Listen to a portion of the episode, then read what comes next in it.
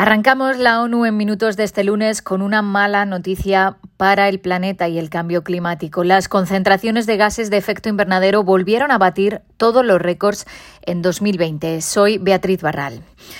La tasa de aumento anual registrada fue además superior a la media del periodo 2011-2020. Esa tendencia se ha mantenido en 2021, según se apunta en el boletín de la Organización Meteorológica Mundial. La concentración de dióxido de carbono alcanzó en 2020 413,2 partes por millón y se sitúa en el 149% de los niveles preindustriales. La ralentización económica causada por el COVID-19 no tuvo ningún efecto evidente en los niveles atmosféricos. Si no se detienen las emisiones, la temperatura mundial seguirá subiendo y está en riesgo la consecución de los objetivos de desarrollo sostenible.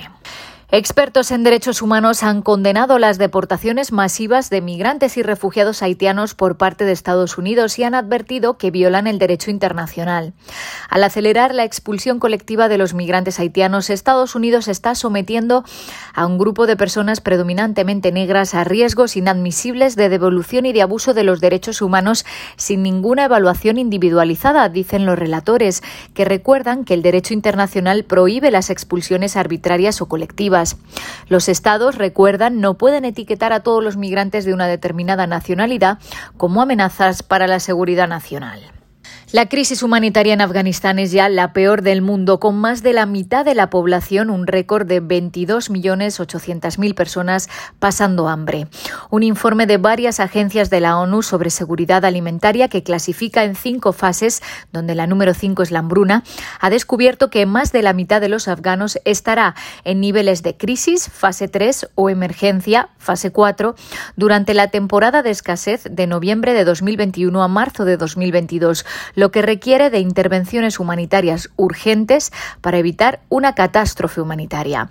Afganistán se encuentra ahora entre las peores crisis del mundo, si no la peor, y la seguridad alimentaria está prácticamente colapsada, dijo David Beasley, el director ejecutivo del Programa Mundial de Alimentos.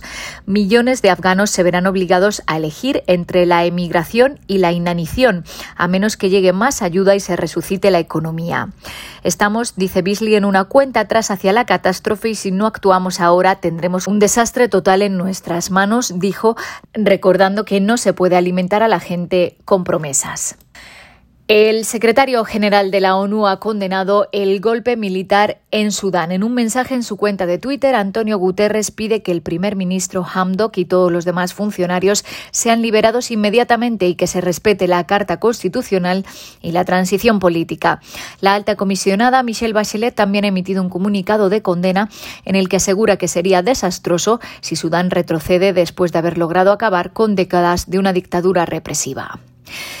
Y terminamos con una noticia más amable. Guatemala ha recuperado hoy un fragmento de una estela maya que estaba en manos de una coleccionista privada.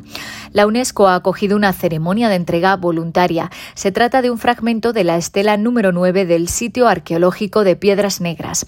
La estela desapareció en la década de 1960. Reapareció en París en 2019 durante una subasta. Gracias a la movilización conjunta de Guatemala, Francia y la UNESCO, se suspendió la venta y se una mediación. La coleccionista optó por devolver voluntariamente el fragmento a Guatemala. El sitio arqueológico de Piedras Negras se encuentra en la Reserva de la Biosfera Maya de la red UNESCO, que cuenta con sitios de gran importancia cultural y constituye una valiosa ventana para el desarrollo de la cultura maya. Hasta aquí las noticias más destacadas de las Naciones Unidas.